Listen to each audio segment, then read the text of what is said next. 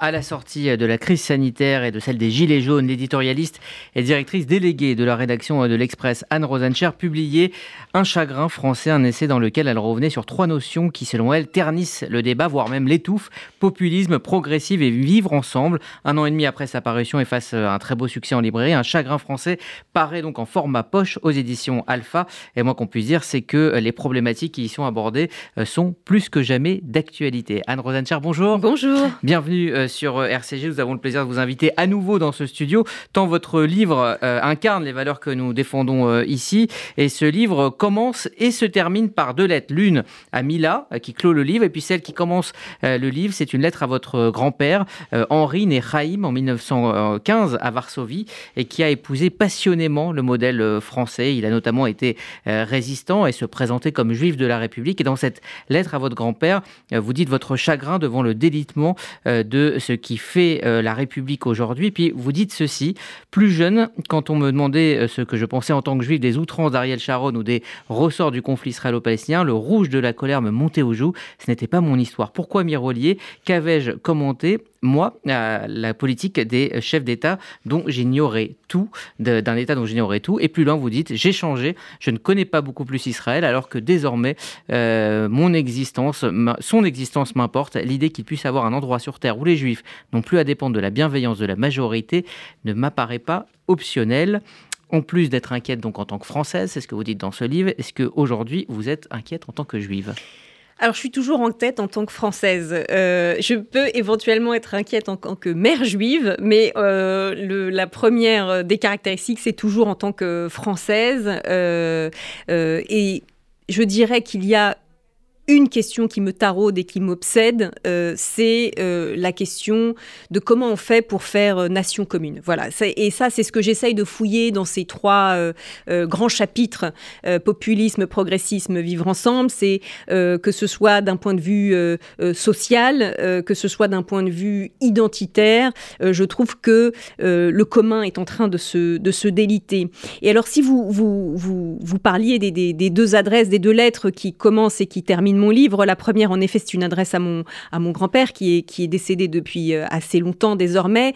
Et euh, finalement, je m'apercevais en écrivant ce livre que euh, depuis, je n'avais cessé d'avoir une espèce de, de dialogue posthume, même si bien sûr c'est un dialogue sans réponse, des questions que j'aurais aimé lui poser parce que non seulement il y a cette histoire que vous dites, c'est-à-dire qu'il est né en 1915 à Varsovie, qu'il est arrivé à l'âge de 5 ans en France avec cette idée qu'il arrivait dans la patrie euh, qui avait su réhabiliter Dreyfus, ce qui était énorme pour les juifs euh, arrivés de Pologne où on vivait euh, des pogroms et de l'antisémitisme au quotidien.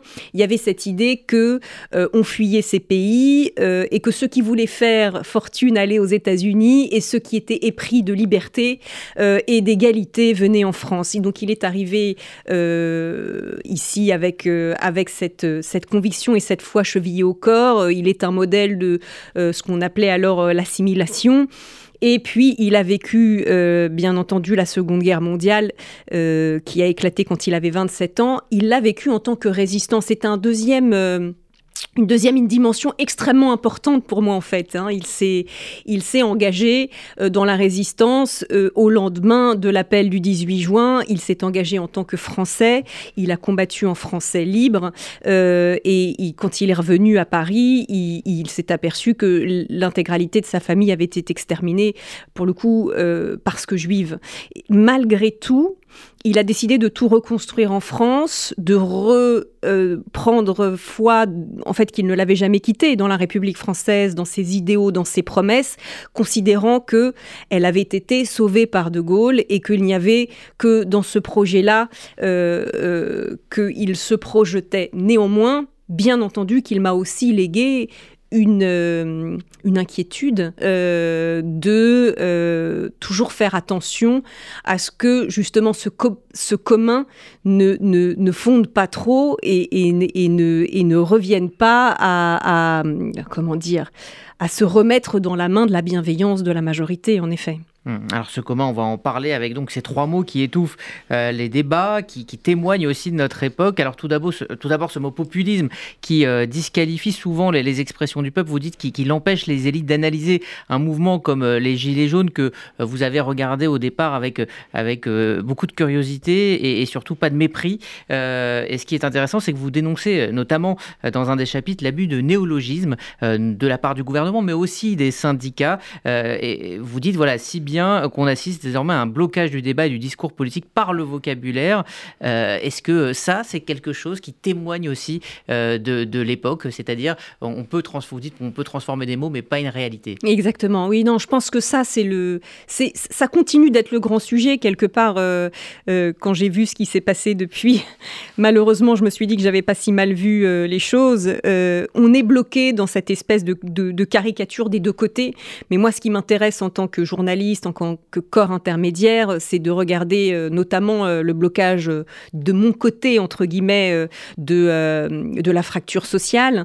Et en effet, il y a trop souvent une espèce de, de mépris, de caricature qui consiste à invalider les diagnostics de l'autre euh, sous prétexte qu'il serait euh, simpliste, euh, trop pas assez informé, pas assez éduqué. Et j'ai trouvé notamment que pendant le débat sur les retraites, quoi qu'on pense du fond de cette réforme, c'était encore montré. C'est-à-dire que vous aviez beaucoup trop, je trouve, dans, dans le discours de ceux qui étaient pour la réforme, une espèce de, de, de volonté de, de clore le débat par l'argument euh, du, des sachants. la fameuse pédagogie. La fameuse pédagogie, voilà. Alors que euh, je pense qu'il faut euh, toujours, quand on est, quand on est membre de l'élite au sens large du terme, s'interroger sur son devoir de représentation et, se dire, finalement, on ne peut pas disqualifier l'autre a priori. Moi, j'avais énormément. Je n'avais pas encore lu ce livre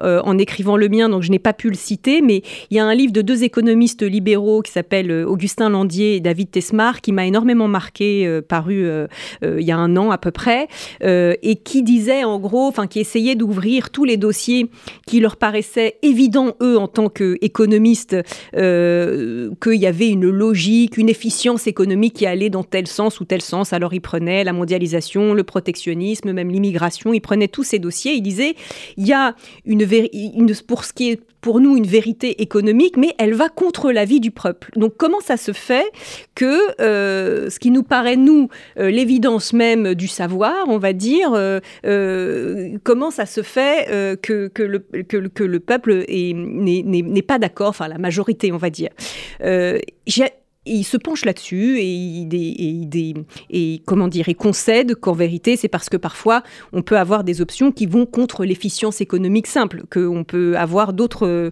d'autres options, d'autres choses qui nous font euh, nous déterminer.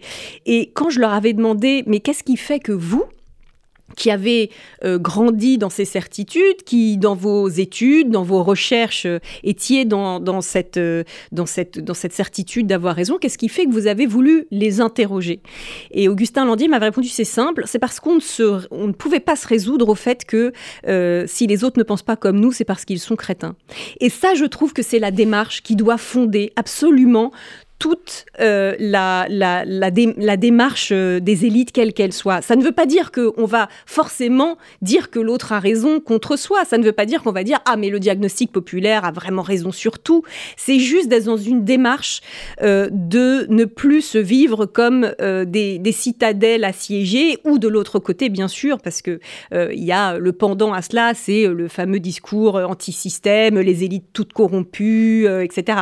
Mais je me suis vraiment fondée moi d'abord sur déjà regarder autour de moi ce que je pouvais faire sur euh, voilà. Vous dites que, que cela euh, témoigne d'une paresse intellectuelle de part et d'autre. Oui, oui, oui. Bah, je pense qu'il y a une grande paresse intellectuelle euh, qui est par ailleurs, on va dire, amplifiée par les réseaux sociaux, qui donne l'avantage à l'insulte, à la caricature, et qui est aussi, je crois, amplifiée par le par la dépolitisation. C'est ça. C'est-à-dire que bizarrement, on a l'impression de ne jamais avoir fait autant de politique ou parler autant de politique, mais en vérité, euh, la dépolitisation euh, qui va avec l'augmentation du taux de l'abstention, euh, c'est en fait que vous avez de plus les, les, électorats à mobiliser sont de plus en plus faibles et donc vous allez de plus en plus vous adresser à une partie restreinte de la population et vous arrêtez d'essayer de parler à tout le monde. Et ça, euh, pour moi, c'est le, c'est un mécanisme extrêmement important qui, qui est en train de nuire au débat public et à la conversation publique euh, parce que euh, les hommes politiques ne font plus euh, l'effort de parler et de s'adresser à tout le monde. Alors, pour terminer rapidement sur, sur justement ce, langage, il y en a une qui parle clair et, vous mettez les, les, les, lecteurs en, garde. Celle qui a, cette perception, en tout cas, qui est perçue comme celle qui parle clair, c'est Marine Le Pen. Bah, C'était ce que m'avait dit euh, les sondeurs d'opinion, etc., c'était de dire attention parce que les retours euh, des coups de sonde sur le terrain, c'est euh, elle, au moins, quand on parle, quand elle parle, on la comprend.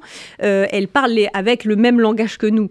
Et ça, c'est évident que c'est de la folie que de, le, de laisser au Rassemblement national ce monopole euh, de la pensée, de la, du discours euh, clair, on va dire. Alors même si parfois euh, ça, va, ça va avec un simplisme, mais c'est évident qu'elle en avait fait une marque de fabrique vis-à-vis, on va dire, du langage un peu techno parfois. Il, il faut la, langue et le langage, pour revenir à, ce qu'on disait au début de, de cet entretien, c'est la base du commun.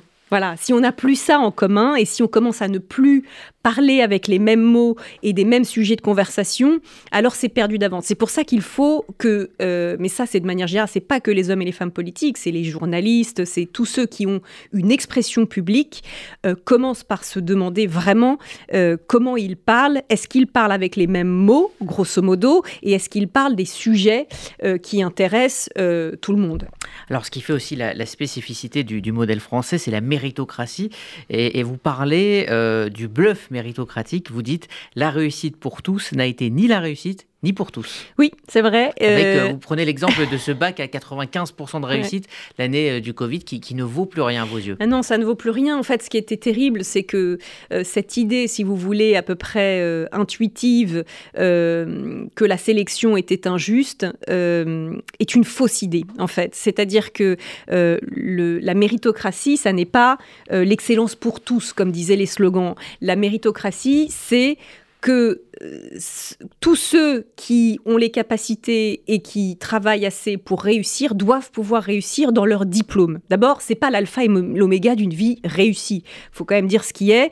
Euh, on peut avoir une vie réussie, une vie heureuse en dehors de euh, des diplômes, de l'éducation supérieure, etc. Donc ça, c'est la première chose à dire.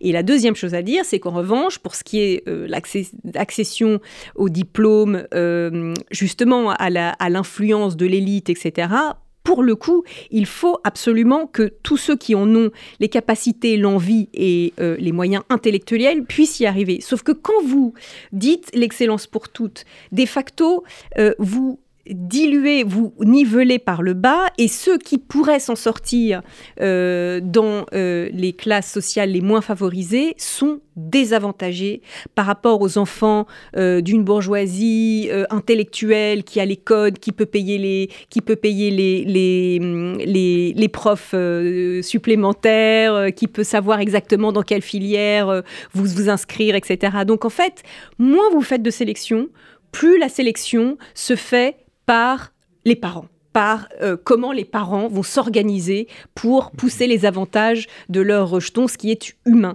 Donc ça, en effet, pour moi, c'est une, c'est une, c'est une c'est un incroyable chagrin, pour reprendre le, le, titre de mon livre, que dans la France, qui est la République des professeurs, qui est la, qui est quand même euh, là où a eu lieu les Lumières, la substitution du, des privilèges par le mérite, c'est-à-dire que enfin on avait mis, voilà, cette France là, euh, soit aujourd'hui l'avant-dernier pays de l'OCDE quant aux reproductions des inégalités sociales dans, dans, les études. Euh, ça, je pense que c'est au cœur du malheur français.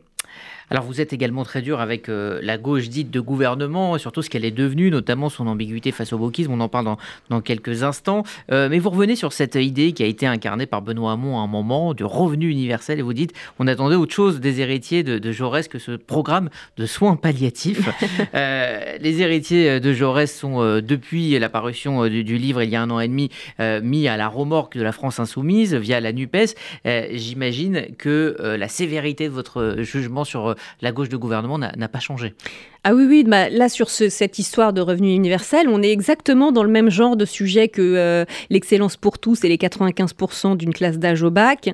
Euh, c'est que quelque part intuitivement, vous vous dites, bon, bah, finalement, l'idée d'un revenu universel, c'est-à-dire d'un revenu euh, sans condition de salaire ou d'âge tout au long de sa vie, pour que chacun puisse vivre, aller avec 700, 800 euros par mois, a priori, c'est extrêmement généreux, c'est quelque chose qui va dans le sens du progrès, etc.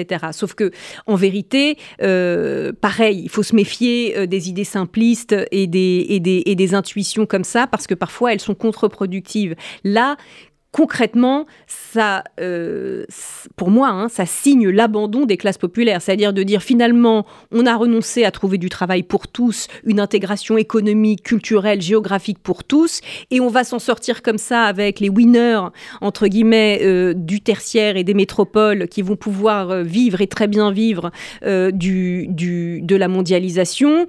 Et vous, qui étiez avant irrigué par une industrie qu'on a laissé filer, eh bien finalement, on va vous donner cette 700 euros euh, par mois euh, pour vivre.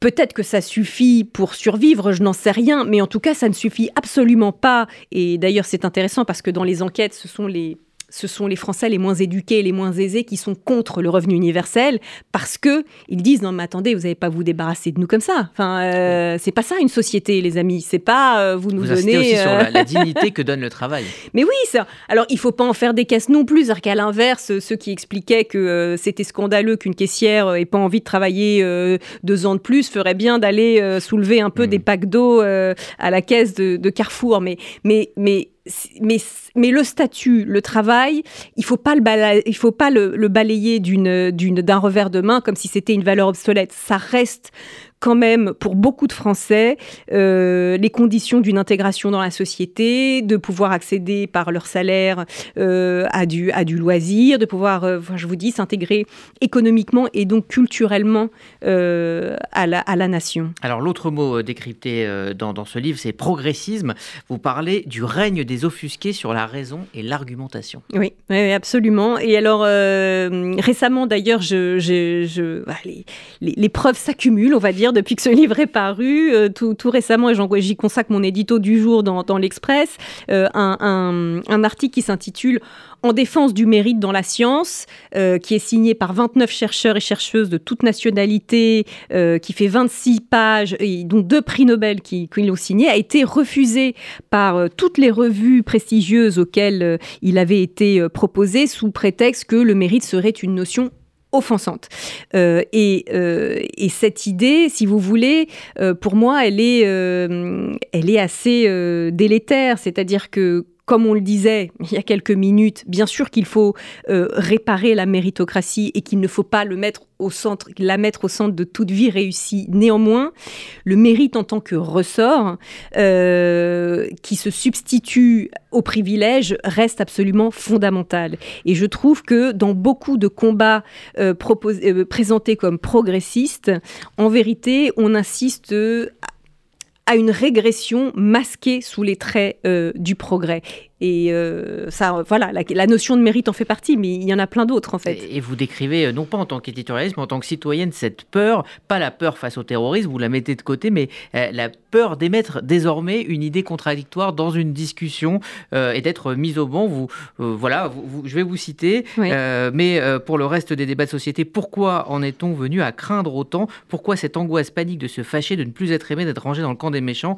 Quelles nouvelles règles empêchent jusqu'à la discussion entre amis et la, la conversation de machine à café. Il y a partout dans la société cette peur désormais amenée par ce progressisme que vous dénoncez de, de, faire un, écart de langage ou de dire une idée qui ne serait pas la bonne? Ben, en fait, cette, chronique m'était venue à l'idée par, par une réflexion de quelqu'un avec qui je parlais et qui me racontait au sein de l'entreprise euh, l'impossibilité de se de s'élever contre certaines contre certaines normes, euh, l'idée euh, qu'il faudrait toujours faire des quotas, par exemple, que ce serait plus progressiste, etc. Et quoi qu'on pense sur le fond d'ailleurs de la question, je lui disais mais pourquoi est-ce que c'est pourquoi est-ce que c'est impossible de prendre la parole dans cette entreprise? Et la personne me répond non non non mais tout ça je le laisse c'est votre boulot journaliste, c'est votre boulot politique euh, d'en parler. Comme si on avait délégué la totalité de la fonction euh, de discussion, de débat à quelques personnes qui voulaient bien prendre les coups pour tout le monde. Et quelque part sa euh, citoyenneté. Et donc finalement, oui, pour moi, ça revient quand même à un abandon ou à une délégation de citoyenneté qui est extrêmement problématique parce que qu'est-ce qui se passe? On s'aperçoit que quand la majorité euh, devient silencieuse, elle laisse le champ aux plus vindicatifs, aux plus, qui sont qui sont pas forcément majoritaires, mais qui remplissent de leur bruit euh, l'espace qui leur est laissé. c'est tout à fait ce qui arrive sur, sur les réseaux sociaux. Et puis, il y a ce mot de vivre ensemble, alors utilisé à l'envie avec cette obsession, vous dites, de mettre en avant les différences plutôt que euh, de mettre en avant ce qui nous ressemble pour pouvoir faire société. Oui, absolument. C'est pour ça que moi, je défends euh, l'universalisme. Moi, je suis vraiment une, une adepte de, de, de, ce concept-là et de cette philosophie-là, même si je sais que elle, parfois, elle ne, il ne tient pas ses promesses et qu'il faut absolument faire en sorte qu'il tienne ses promesses parce que l'universalisme, euh, euh, il fonctionne sur le sur l'effet d'adhésion qu'il va pouvoir susciter. Ça n'est pas de la contrainte, ce n'est pas d'obliger chacun à se ressembler euh, formellement. c'est parce que tout le monde, enfin, ou une grande majorité, y trouve son intérêt euh, que sa vie. Et donc, il faut euh, qu'il tienne ses promesses dans euh, son absence de discrimination sociale, identitaire, etc.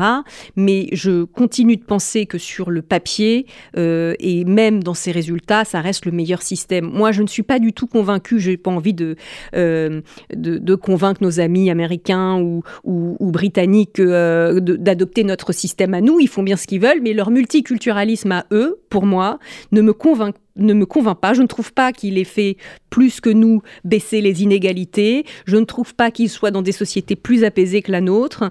Et euh, globalement, euh, je continuerai de défendre euh, l'universalisme et donc la laïcité qui va avec, qui me semble être le modèle le plus progressiste. J'ose, moi, me, revendiquer de ce mot euh, qu'il existe. Et puis issu d'une histoire différente euh, aussi. il nous reste très peu de temps, mais je voulais juste euh, parler avec vous d'un chapitre très fort, d'une chronique très forte sur le meurtre évidemment de, de, Sarah Halimi, sur ses motivations, sur le déni, sur l'enquête.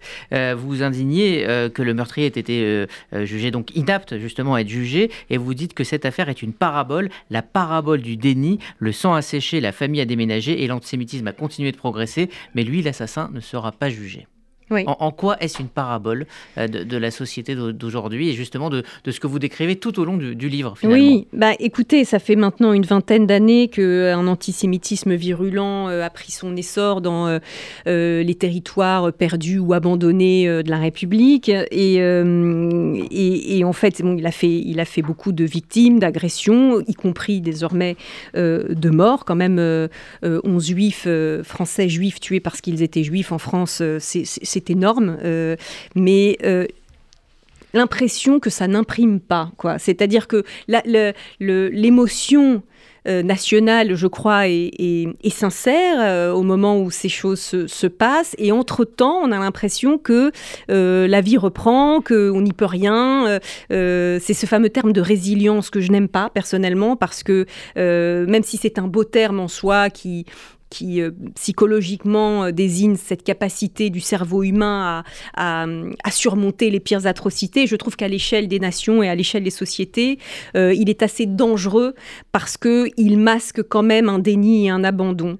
Et, je trouve que oui, en effet, l'affaire Sarah Halimi, du début jusqu'à la fin, c'est-à-dire du silence qui accompagnait sa mort au départ, parce qu'on était entre les deux tours d'une présidentielle et qu'il ne fallait pas, je, cite, j'ouvre les guillemets, euh, euh, mettre du sel sur des conflits euh, communautaires, jusqu'à jusqu'au jugement de la Cour de cassation, me semble être une parabole de, de, ce, de ce déni.